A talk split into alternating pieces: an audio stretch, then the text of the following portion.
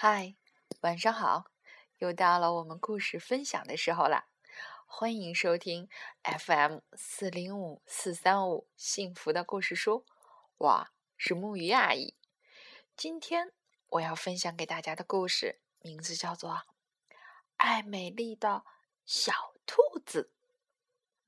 好啦，让我们现在故事开始。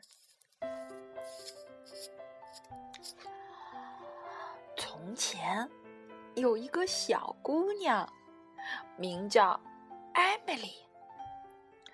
有一天，艾米丽和她的斯坦利正要登上火箭，到太空去找外星人。忽然，厨房门被敲得砰砰直响，进来的是女王的侍从长。他说：“女王听说你有一只兔子，她很想要这只兔乖乖。作为交换，她送给你这只崭新的小金熊。”艾米丽看着女王的这只小金熊，它是崭新的，而且是金子做的，硬邦邦的，很吓人。他瞪着两只眼睛，脸上一点儿笑容也没有。对不起，我不换。艾米丽说：“这只兔子是不卖的，它的名字也不叫兔乖乖，它叫斯坦利。”艾米丽客客气气的把门关上了。过了大约一个小时，艾米丽和斯坦利正骑着摩托车要穿过撒哈拉大沙漠。忽然，花园门又被敲得砰砰直响。进来的是一个陆军司令。陆军司令敬了个礼，说：“最高贵的女王陛下，洛丽亚娜三世向艾米丽小姐致意。”他还是想要那只兔乖乖，作为交换，他送给你他那只崭新的小金熊，再加上十个会说“妈妈妈妈”的洋娃娃。艾美丽说：“我不要十个会说话的洋娃娃，我就要我的小兔子。拜托，它的名字不叫兔乖乖，它叫……”斯坦利，艾米丽让陆军司令赶快离开这里。这一回，他就不那么客气了。过了几天，艾米丽和斯坦利正在海底珊瑚礁那里潜水，忽然，花园门又被敲得砰砰直响。这次。来的是海军元帅。海军元帅敬了个礼，说：“最光荣的女王陛下，格罗丽亚娜三世向艾米丽小姐致意。他希望你马上交出那只兔子。他说他是天底下最漂亮的人，兔乖乖在他那里一定会过得好多了。作为交换，他会给你那只。”崭新的小金熊，十个会说“妈妈妈妈”的洋娃娃，再加上五十只会不停摇晃的木马。我不管他是谁，艾米丽说：“这是我的小兔子，而且它不叫兔乖乖，它叫斯坦利。”说完。他生气的把海军元帅打发走了。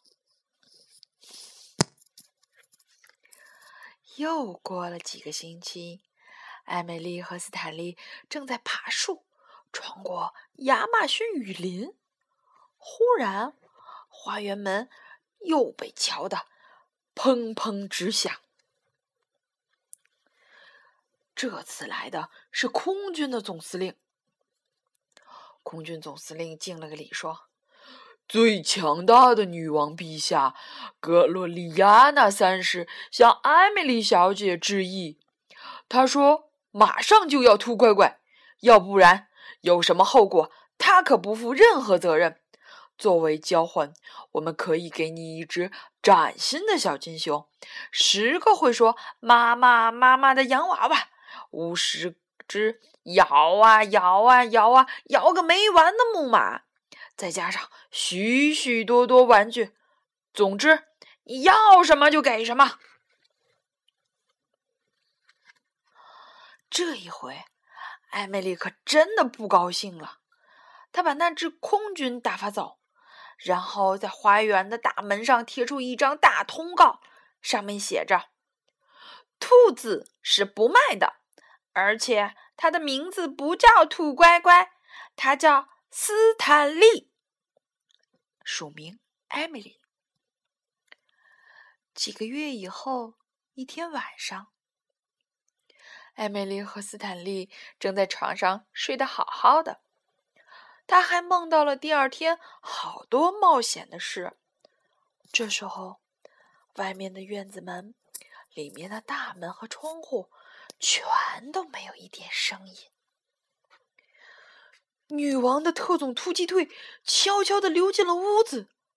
嘘嘘嘘！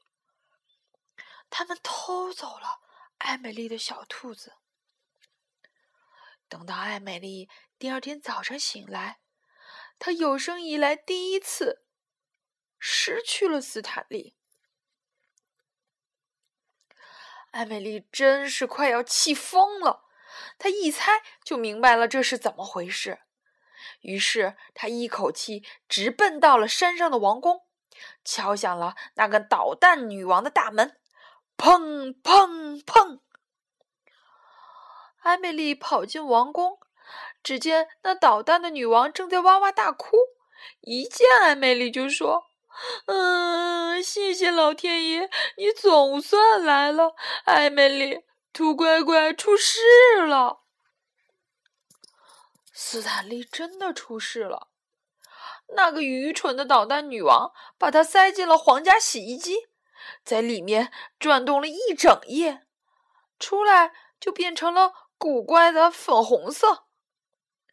皇家裁缝又给他全身塞进了一大堆棉花和海绵，塞得鼓鼓的，弄得他动也没法动。更糟糕的是，他的嘴被缝了起来。斯坦利再也不能笑了。斯坦利，好惨啊！哦，艾米丽小姐，艾米丽小姐，你有什么办法吗？愚蠢的捣蛋女王着急的问。当然有，艾美丽说：“我要把斯坦利带回家。”那愚蠢的女王哭得更厉害了。嗯，我有世界上所有的玩具，可是没有一样比得上斯坦利那么好玩。艾美丽真替这个愚蠢的女王难过，于是她走到皇家玩具橱柜那里，把那只崭新的小金熊拿下来，放在女王的膝盖上。艾美丽对女王悄悄地说：“你留着这只可怕的崭新的小金熊吧，白天跟它一起玩，夜里跟它一起睡，把它抱紧了，他一定有许多冒险故事跟你讲。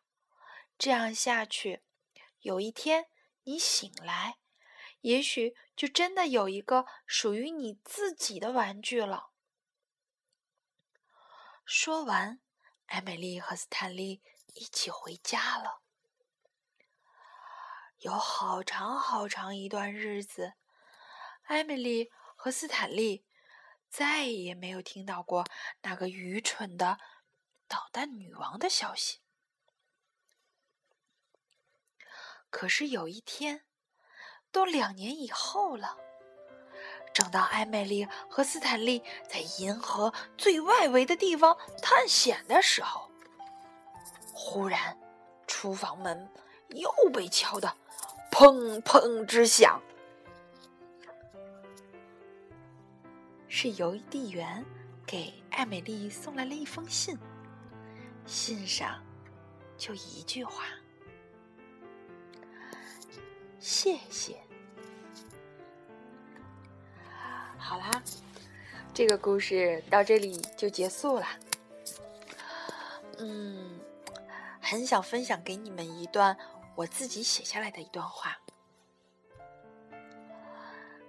这是一个十分有趣的故事，只是每每在读完这个如此有趣的故事之后，总会有两个问题蹦出来问我自己的心：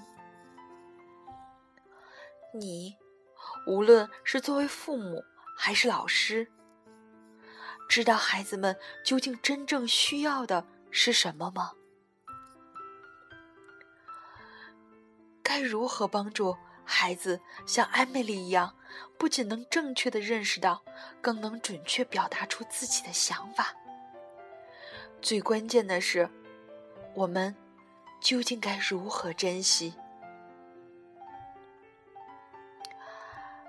好吧，谢谢你们的听，我会努力，给你，给你们快乐。